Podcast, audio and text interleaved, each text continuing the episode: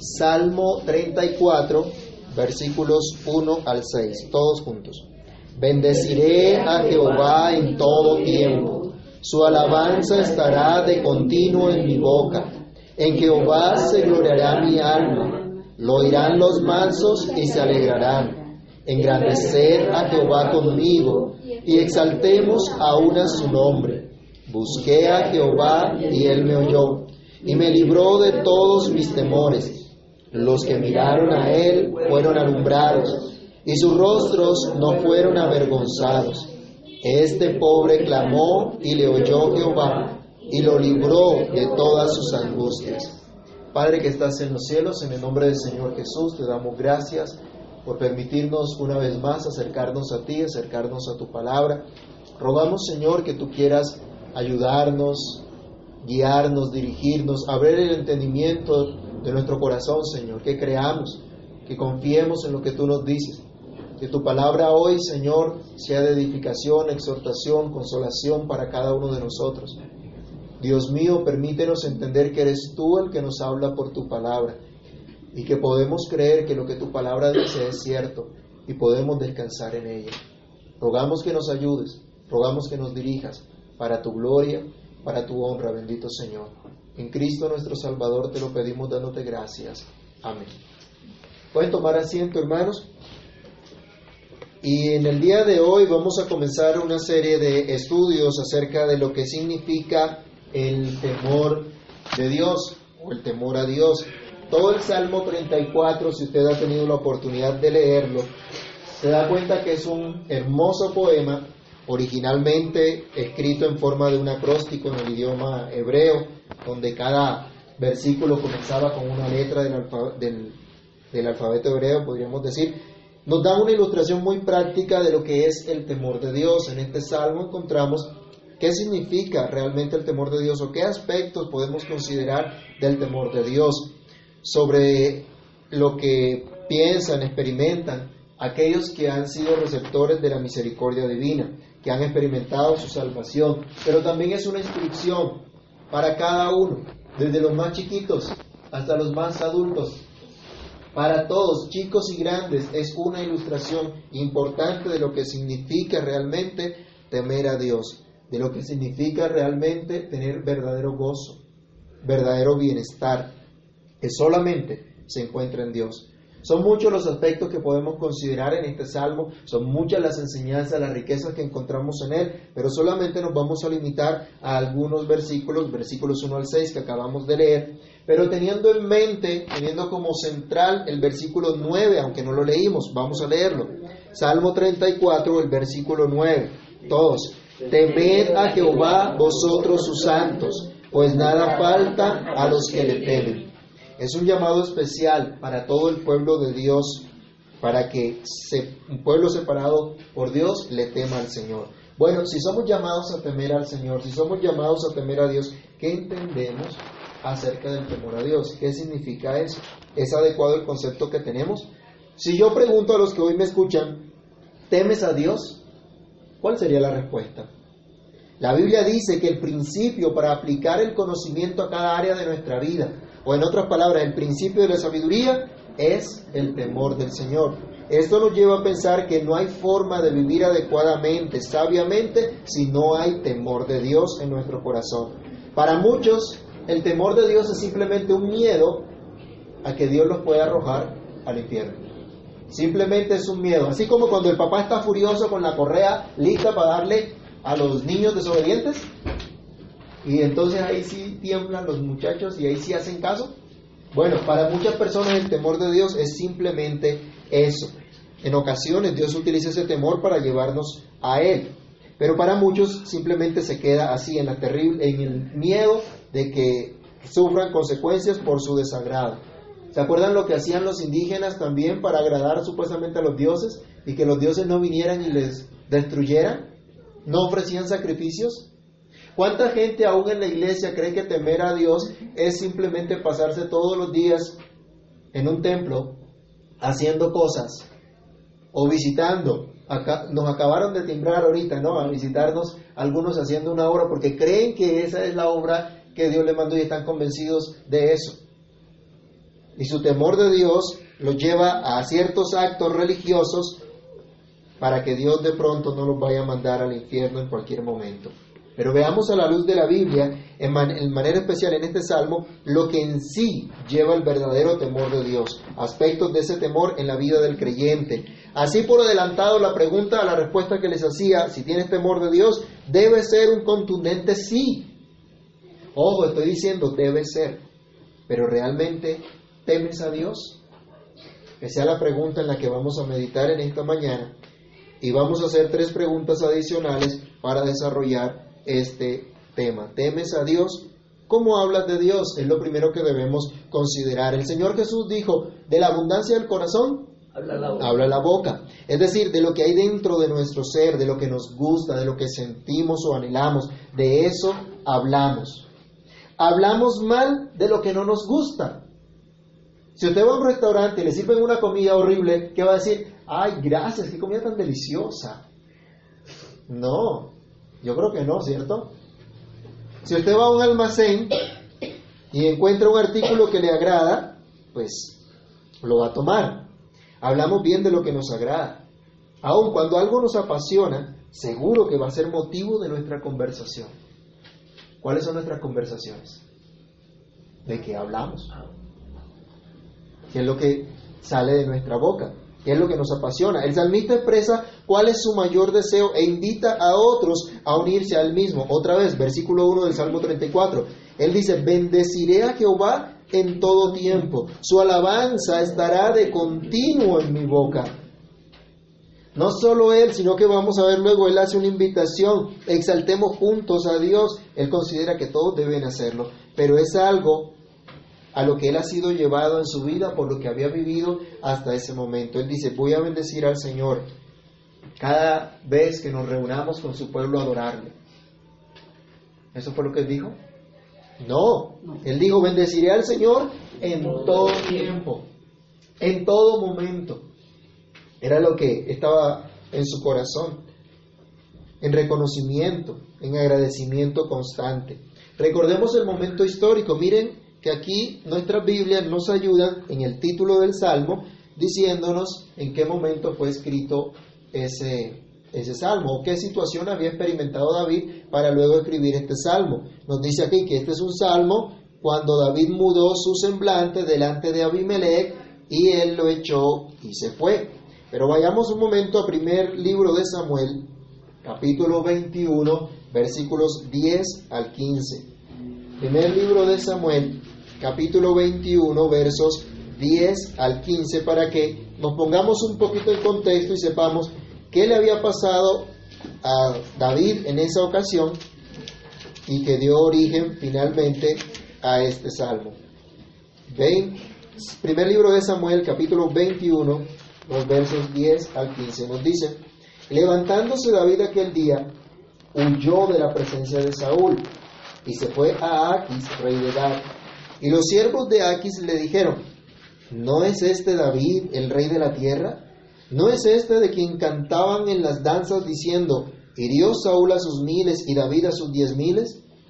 Y David puso en su corazón estas palabras y tuvo gran temor de Aquis, rey de Gad, y cambió su manera de comportarse delante de ellos y se fingió loco entre ellos y escribía en las paredes de las puertas y dejaba correr la saliva por su barba. Y dijo Aquis a sus siervos, He aquí, veis que este hombre es demente. ¿Por qué lo habéis traído a mí? ¿Acaso me faltan locos para que hayáis traído a este que hiciese de loco delante de mí? ¿Había de entrar este en mi casa? Este salvo entonces nos dice escribe David en una situación en la que le toca estar delante de la presencia del rey de los filisteos, cuyo título era Abimelech, o un emperador, o un César. En este pasaje vemos nosotros lo que le pasó a David en ese momento. No podemos nosotros en ningún momento justificar la mentira de David, ¿no? Porque dice que se fingió loco. ¿Él era loco? No. No, estaba loco, pero se hizo el loco. Fingió. Para que no lo mataran. ¿Qué sintió David cuando escuchó lo que decía la gente de él delante del rey? Acuérdense que los filisteos estuvieron en guerra continua con los israelitas. y estaba en gran peligro. Primero, Saúl lo estaba persiguiendo para matarlo. Entonces, él decide huir. Vámonos de aquí porque nos van a matar. Y entonces cuando se va, se va a una región cercana realmente a su pueblo, pero se encuentra con que están diciendo, este es David, lo están poniendo en evidencia delante de ese rey. Entonces él temió, temió por su vida y se fingió loco. No podemos nosotros justificar entonces lo que él hizo. Pero ¿cuál fue el resultado? Según ese pasaje que acabamos de leer, ¿lo mataron? ¿Lo metieron preso? Tampoco, ninguna de esas cosas. Uy, la estrategia de, David sirvió. O sea que podemos decir mentiras para ser librados. Entonces tenemos que hacer lo malo para que venga lo bueno, como dice el apóstol Pablo. Él respondía, en ninguna manera. Aquis tenía poder para matar a David aunque fuera un loco. Aquí podría decir, me importa que, que seas loco o no, te vas a morir, porque nos has hecho mucho daño. Acuérdense que David fue un guerrero y mató a muchos filisteos también. Entonces la sentencia sobre David era muerte, pero no fue muerto. La estrategia de David no fue la que lo libró, fue la misericordia de Dios. Y David entonces llega a ese reconocimiento que no fue él el que se salvó a sí mismo, que no fue él el que logró ser librado, sino que Dios mismo lo salvó, Dios mismo lo libró. El rey lo pudo haber matado, estuviese o no loco, pero no fue lo que hizo. En medio de esta situación, la reflexión de David le lleva a considerar la grandeza de la misericordia de Dios y la necesidad que tiene él de expresar siempre este reconocimiento al Señor. Y este es un aspecto del temor de Dios, la manera como nos expresamos, como hablamos de Dios. Esa manera habla entonces de la relación que tenemos con Él, de cuál es nuestra consideración hacia Dios, la reverencia que tenemos hacia Él. ¿Se han visto a personas que hacen chistes vulgares con el Señor, con los apóstoles? Eso habla de su reverencia, a las cosas de Dios, de su respeto a Dios. Y no me refiero acá a que simplemente tengamos muletillas al hablar, ¿no?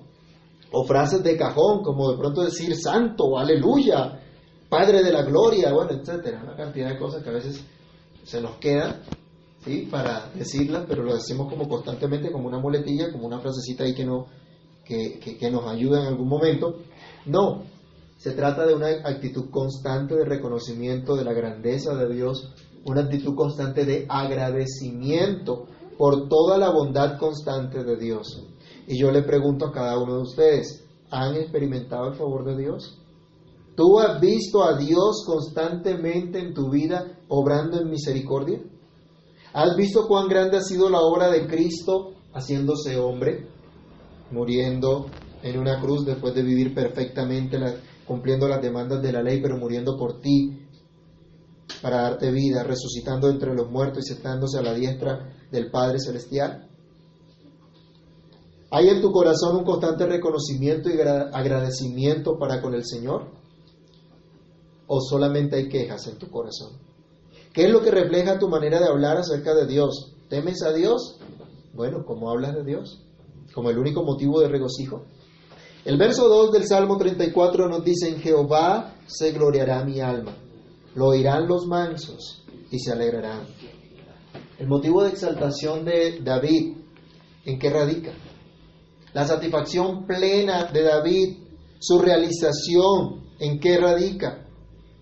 No es en su capacidad militar, no es en sus estrategias, no es en las cosas que tiene a su alrededor, Muchos consideran sus capacidades o sus logros como el motivo de su realización. Si tengo una profesión, si llego a ser un gran profesional, entonces eso será grandioso para mí. O como de pronto, no sé si a ustedes les pasó, pero nuestros padres solían decir, lo que yo no tuve, yo quiero que lo tengan mis hijos. Y nos enseñaron lo mismo a nosotros, y entonces a reventar por donde sea para darle lo mejor a mis hijos. ¿Eso fue lo que Dios nos mandó? ¿Cuál es el principio de la sabiduría? El que tengamos mucho conocimiento, el que tengamos una gran profesión, el que tengamos grandes logros. No, es que le temamos a Dios en todo lo que hagamos, en todo lo que Dios nos ha colocado. El motivo de orgullo para mucha gente son estas cosas. Coloque dentro de esos logros entonces su carrera, el dar una carrera tal vez a sus hijos, lo que usted no alcanzó, llegar a la cima de la fama por sus talentos o hasta ayudar a otros con sus capacidades o su gestión. Esas cosas pueden llevar a las personas al orgullo, a una aparente satisfacción. Pero todo ello es pasajero. Todo eso un día se acaba y en realidad no satisface a nadie. David no se pudo regocijar y no pudo atribuir eficacia alguna a su estrategia para salir vivo de la sentencia de muerte a la que estaba expuesto ante el rey de los filisteos. No fue su estrategia, insisto, la que lo libró, fue Dios. Y ahora en ese momento, él tiene que reconocer en su ser que el único motivo de orgullo o de satisfacción total, de verdadero regocijo, es Dios. Es decir, lo que Dios es, lo que Dios hace, en lo cual Él se beneficia grandemente. ¿Cuál es tu mayor motivo de satisfacción, gozo y alegría? ¿Lo que has alcanzado? ¿O hay frustración por lo que no has alcanzado? El motivo de gran gozo de David era Dios. No mostrar sus logros a otros, no demostrar que nada le quedaba grande. ¿Que han visto que a veces o bromeamos con eso, no? Uy, le quedó grande tal o cual cosa o nos sentimos frustrados si algo no nos salió como esperábamos y ah, me quedó grande. No, David no estaba demostrando que nada le quedaba grande. Él, ¿qué tenía que considerar? Que el único grande era Dios, que Dios era maravilloso, misericordioso. ¿Lo consideramos también nosotros? ¿Merecemos el bien que Dios nos ha dado? Esto nos lleva a considerar que si tememos a Dios, hablamos de Él como el único motivo de gozo de otros. David no solo decía, yo me voy a gozar en Dios, sino que cuando otros escuchen ese, ese gozo que yo tengo en Dios, también se van a gozar. Él sabía que el pueblo de Dios iba a cobrar ánimo al ver cómo Dios lo había librado. Y esto sigue siendo una realidad en nuestros días también. Cuando nosotros hemos sido llamados a esa relación de pacto con Dios, donde Dios promete ser nuestro Dios, nos hace parte de su pueblo, no podemos hacer nosotros otra cosa sino experimentar el gozo de ver cómo Dios ha librado a su pueblo de generación en generación a través de todos los tiempos. Y esto no solo nos da gozo, sino también nos da ánimo y agradecimiento y confianza en Dios, quien ha querido hacernos parte de su pueblo. En otras palabras, David sabía que lo que él testificaba de Dios, habla, que Dios había hecho en su vida, otros creyentes al escuchar eso se alegrarían en Dios también y confiarían en Él a pesar de las dificultades. El Señor también les ayudaría. Y si eran sometidos a prueba, había uno que nunca los iba a dejar, había uno que iba a enderezar siempre su camino y por ello debían proclamar la bondad de Dios, debían reconocer el nombre del Señor. Esto es, toda persona toda la persona de Dios, el nombre de Dios, exaltar el nombre de Dios es exaltar todo lo que Dios es, todo lo que Dios hace. Entonces, ¿cómo hablas de Dios? La segunda reflexión de este Salmo 34 es respecto al temor de Dios, ¿cómo es tu relación con Dios? Y esto podríamos decir que es una, una pregunta diagnóstica. ¿Cómo es tu relación con Dios?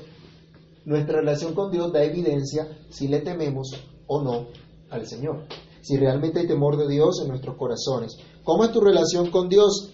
Y quiero insistirles en algo, David no era perfecto. ¿O les parece perfecto hacerse el loco para que no lo maten?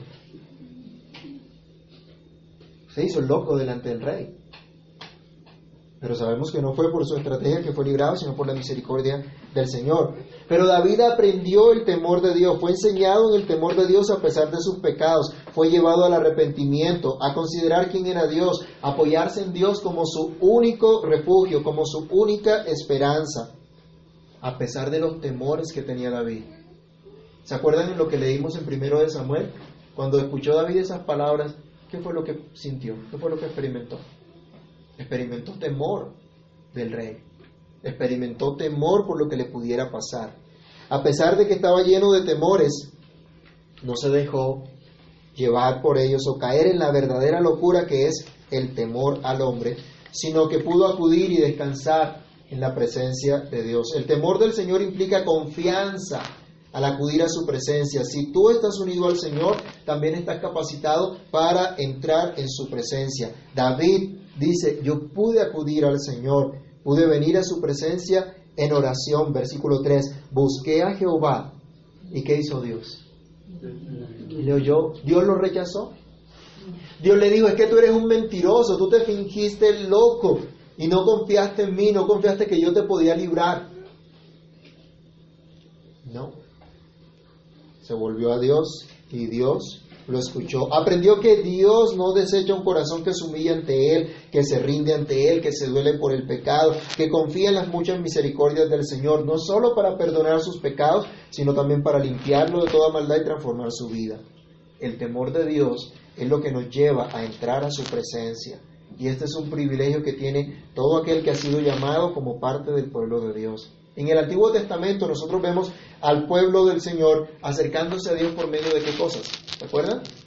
De sacrificios, sacrificios de animales. Y esto apuntaba al único sacrificio perfecto y completo que ofreció el Señor Jesucristo en la cruz. A eso apuntaban esos sacrificios. Como David, nosotros también hoy podemos buscar a Dios por medio de Cristo. Como el pueblo del Antiguo Testamento, ellos lo hacían por un sacrificio que, que llevaban de animales, pero apuntaban al sacrificio de Cristo. Ya nosotros no tenemos que llevar ningún animal, ya nosotros podemos confiar en la obra de Cristo. Y por Cristo podemos acercarnos a Dios en oración. La pregunta es, ¿estamos pasando tiempo a solas con Dios para meditar en lo que Él es y en lo que Él hace? ¿Estamos eh, invirtiendo tiempo para implorar la misericordia del Señor cada día y vivir conscientes de su presencia en todo momento y lugar. Rogamos al Señor para ser librados de la tentación cada día, para vivir entonces para la gloria de Dios. Todos los días somos tentados a vivir para nosotros. Todos los días somos tentados a hacer lo que bien nos parece y desechar lo que Dios nos dice. ¿O será que tenemos algo mucho más importante que hacer? Que podemos descuidar nuestra oración privada, nuestra oración familiar, o nuestra oración en comunidad. Si estás en la presencia de Dios, tu oración es escuchada. David dice, yo clamé a Dios. Miren, es interesante. Él no dice, Dios me escuchó porque yo fui un rey o porque yo era el rey. Él está diciendo, yo soy simplemente uno más del pueblo de Dios, un pecador que clamó a Dios y Dios le oyó. David nos está diciendo, yo no soy nada, no merezco nada, pero Dios me oyó.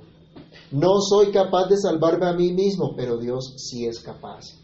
Entonces, si David, a pesar de su incapacidad y falta de mérito alguno, fue escuchado delante de Dios, ¿será que tú también puedes ser escuchado? ¿Será que a ti también te puede escuchar el Señor? Dios es muy misericordioso. Nosotros debemos tener claridad. No tengo nada que merezca el favor de Dios. Ni tú ni yo tenemos nada para merecer el favor de Dios, pero Dios es bueno. Y Dios escucha la oración de su pueblo, de aquellos que Él ha tomado como sus hijos, como su iglesia. ¿No nos promete acaso Cristo que si algo pedimos en su nombre, Él lo hará? Que si algo pedimos conforme a su voluntad, Él nos oye. ¿Y qué pasa si Él nos oye? Como dice la Escritura, tenemos la petición que la hayamos hecho. El temor de Dios uno de los aspectos del temor de Dios es la confianza al entrar a la presencia del Señor para reconocerle, para rendirnos también a Él, abandonarnos completamente en sus manos, confiando en su santa voluntad, en sus tiernas y poderosas manos. Llevar a Él entonces nuestras oraciones, nuestras acciones de gracias. Si estás en la presencia del Señor, tu paz, su paz puede llenar y puede saciar tu vida entera. Vayamos al Salmo 16 versículo 11. ¿Qué decía David respecto a la presencia del Señor? ¿En dónde podemos descansar realmente, tener paz, verdadero sosiego, aún en medio de las dificultades?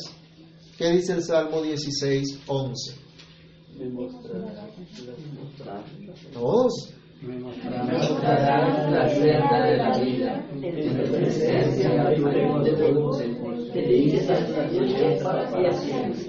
no solo David, sino todo aquel que ha puesto su confianza en el Señor, no quedará avergonzado ni defraudado.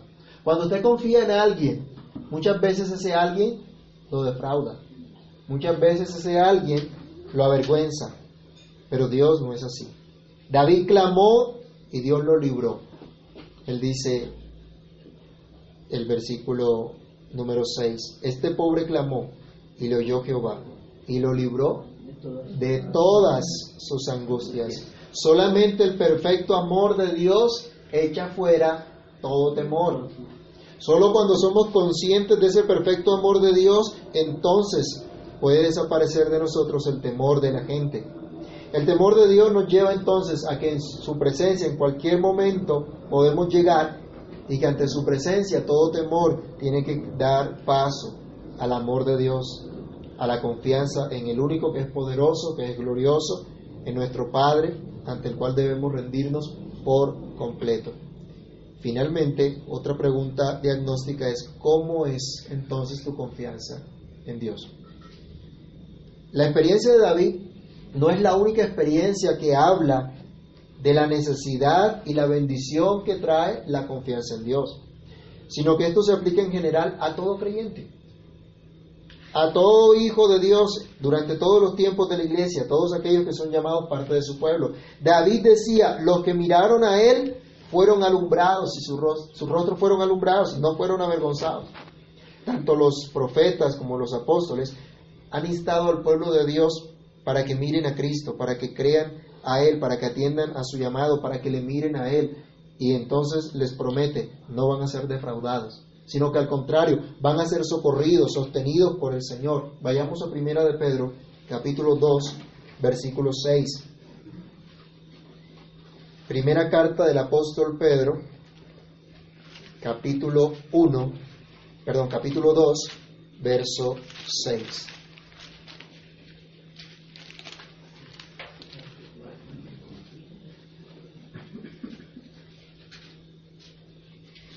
Por lo cual también contiene la escritura, he aquí pongo en Sión la principal piedra del ángulo, escogida, preciosa, y el que creyere en él no será avergonzado.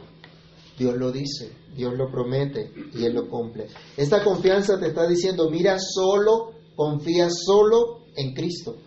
¿En quién más puedes confiar realmente? ¿En quién puedes descansar? ¿A quién puedes mirar tú esperando que te proporcione lo único que solo Dios te puede dar? El Señor dice, mirad a mí y sed salvos todos los términos de la tierra, porque yo soy Dios y no hay más. En otras palabras, el Señor está diciendo, no mires tus dones o las capacidades o incapacidades que tengas. No mires a la gente que está a tu alrededor. No mires los recursos que tienen o lo que otros puedan hacer por ti. Él dice, mira a Dios, mira a Cristo, mira a la cruz de Cristo, confía en su obra para siempre. Su obra de gracia en la cual puedes tener vida eterna, en la cual puedes tener paz, vida plena. Mira a Cristo, confía solamente en Él ahora y por toda la eternidad. Pero ¿a quién estamos mirando, hermanos? ¿En quién estamos colocando nuestra confianza? ¿Estamos buscando aceptación? Mire, hay muchas actitudes que hablan de la aceptación que mucha gente quiere buscar. Hay gente que quiere agradar a todos. ¿No se ha topado con ese tipo de gente o le ha pasado alguna vez que usted quiere agradar a todo el mundo o personas que quieren agradar a todo el mundo y fingen ser lo que no son? Porque buscan aceptación. ¿Cuántos muchachos son llevados a las drogas, al alcohol, a la fornicación, simplemente porque quieren estar a la onda con los demás muchachos? ¿O estar a la moda con los demás. Eso no es nada más y nada menos que un temor al hombre buscando aceptación. Y aceptación no hay, sino en Cristo. La única aceptación que tenemos nosotros es en Cristo. Perfecta aceptación delante de Dios. ¿Cuánta gente va tras prácticas pecaminosas buscando satisfacción? ¿Acaso eso realmente, el pecado realmente puede satisfacer y llenar la vida? Eso no vale la pena. Y no es lo que realmente necesitamos. Solo necesitamos a Cristo. Solo necesitamos comprender el amor de Cristo, comprender que la obra de Cristo nos asegura perdón y redención. Solo hay que entender y disfrutar esa buena noticia del Evangelio que nos dice, mira a Cristo, su gracia iluminará tu vida. Cuando utiliza la figura de que sus rostros fueron alumbrados, ¿se acuerdan que Moisés en la presencia de Dios logró, o qué, o qué le dio Dios más bien sobre su rostro? Un brillo que la gente no podía resistir y él le tocó colocarse un velo. Y siempre que habla que Dios iluminará su rostro, está hablando del, del, favor de Dios, de la misericordia de Dios, del agrado de Dios. Él dice, los que miraron a Él fueron alumbrados y sus rostros no fueron avergonzados. Fueron alumbrados con la gloria del Señor, iluminados con la gloria de Dios. Si nosotros aprendemos a disfrutar ese amor de Dios y confiar en ese amor del Señor, a encontrar nuestra satisfacción plena en Cristo, seguro que vamos a ver esa gloria de Cristo en nosotros. Él está, si estamos en Cristo, Él es el del perfecto agrado de Dios. ¿Se acuerdan que una y otra vez Él dijo, este es mi Hijo amado en quien tengo toda complacencia? Si estamos en Cristo, tenemos también toda la complacencia de Dios. Eso es la gloria de Cristo sobre nuestras vidas resplandeciendo. La fe viene por el oír y el oír por la palabra de Dios. Mirar a Cristo entonces implica escuchar su palabra, creer que lo que Dios dice es cierto y confiar en lo que Dios nos ha dicho que sabemos es cierto. Y entonces entenderemos el camino que debemos andar y podemos ser guiados, dirigidos por el Señor. No serás avergonzado al confiar en Él. Dios no defrauda a nadie que coloca su mirada en Él. David clamó y Dios le oyó y lo libró de todos sus temores, dice el último verso de nuestro pasaje, de todas sus angustias. Aún estas cosas servían a propósito de Dios de, forjarle en su temor. Las angustias que vivimos, las dificultades que tenemos también son instrumentos en las manos de Dios para que seamos forjados en su temor. Noten esta parte del Salmo entonces, todas estas expresiones nos hablan de confianza en Dios, de, de agradecimiento, de fe en Él. Esto es un aspecto básico del temor de Dios. Todos estamos perdidos sin Cristo. No podemos confiar en nada ni en nadie, sino solamente en su gracia para salvarnos. Y cuando Él venga nuevamente, no seremos defraudados, porque hemos confiado en Él, porque le hemos seguido a Él. Pero ahora también podemos confiar en Cristo para nuestro día a día, para cada una de nuestras necesidades. Dios nos ha dado todo en Cristo y podemos confiar y descansar por completo en Él. No importa si pasamos aflicción, su palabra es verdad y podemos descansar en ella para siempre. La pregunta entonces, ¿temes a Dios? ¿Confías en Él de todo corazón? ¿Tu relación con Dios muestra que Él es tu temor? ¿Tus palabras hablan de esa relación que tienes con Dios, del temor que tienes a Dios? Si temes a Dios, debes saber que nada ni nadie, que en nada ni en nadie fuera de Cristo puedes depositar tu confianza y esperanza. No hay por qué temer a otros. No hay por qué temer lo que otros puedan decir o aún lo que otros puedan hacer, ya sea a favor o en contra nuestra. Solo en Cristo se puede tener verdadera paz, verdadero gozo, verdadera satisfacción plena. Si tú buscas estas cosas fuera de Cristo, si tú buscas aceptación, satisfacción fuera de Cristo, ten por cierto que siempre estarás vacío. Nunca vas a estar satisfecho. Siempre estarás lleno de temores y no tendrás paz. En esta época en especial se ve la falta de temor de Dios en mucha gente. Mucha gente que dice celebrar que Cristo vino o celebrar Navidad, pero no han depositado su confianza en Cristo. Aunque cantan, ven, ven, ven a nuestras almas, no quieren obedecer a su palabra. No quieren reconocer que Él no es un muñequito que está ahí en el pesebre. Él se hizo hombre, pero no se quedó chiquitico. Creció, vivió una vida perfecta, murió en la cruz, resucitó entre los muertos y está sentado a la diestra del Padre y un día volverá a juzgar a vivos y muertos. Dios nos llama entonces a que entendamos. Para mucha gente hoy esta época no va a pasar de ser una excusa para el derroche, para el colgorio, para la lascivia, pero el día final la vergüenza los va a cubrir por completo. Pero si tú y yo miramos a Cristo hoy, no seremos avergonzados jamás. Cuando Cristo venga, no seremos avergonzados, sino que nuestros rostros serán iluminados por la misma gloria de Cristo por toda la eternidad. Dios es escuchó a David, a nosotros también nos puede escuchar. Temor de Dios implica confianza en Dios. Oremos. Padre Santo, en el nombre del Señor Jesús te damos muchas gracias. Gracias Señor por tu eterna bondad y misericordia, por mostrarnos por tu palabra cómo un hombre pudo vencer el temor a los demás, el temor a lo que otros pudieran hacerle, confiando en ti, Señor. Fue llevado a confiar en ti, a reconocer sus pecados y volverse a ti. Señor, te pedimos misericordia hoy. Ayúdanos porque muchas veces buscamos satisfacción, regocijo, confianza, seguridad en cosas materiales o en personas fuera de ti. Te pedimos que nos perdones, Señor, por esa concepción equivocada de lo que realmente implica estar seguros o completos o satisfechos. Señor, ayúdanos a confiar en ti para que realmente hallemos en ti satisfacción, para que comprobemos que tu voluntad es buena, que tu voluntad es agradable, es perfecta, que tu palabra es verdad. Enséñanos a confiar en lo que tú nos dices para ponerlo por obra. Enséñanos a confiar en tus promesas para no desmayar, Señor, para no claudicar ante las tentaciones.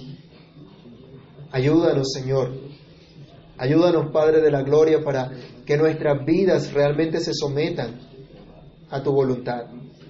En nuestras relaciones, Señor, en nuestro hogar, en el trabajo, en el estudio, en nuestro barrio, en donde quiera que estemos, Señor, permítenos realmente confiar en ti que hay un verdadero temor tuyo en nosotros, que implica confianza en ti, Señor.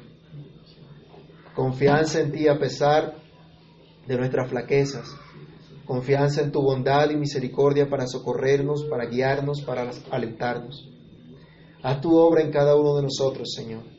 Glorifica tu santo nombre en nuestras vidas y guíanos, por favor, en tu perfecta y gloriosa voluntad. En el nombre de Cristo el Señor te lo pedimos. Te damos muchísimas gracias. Amén.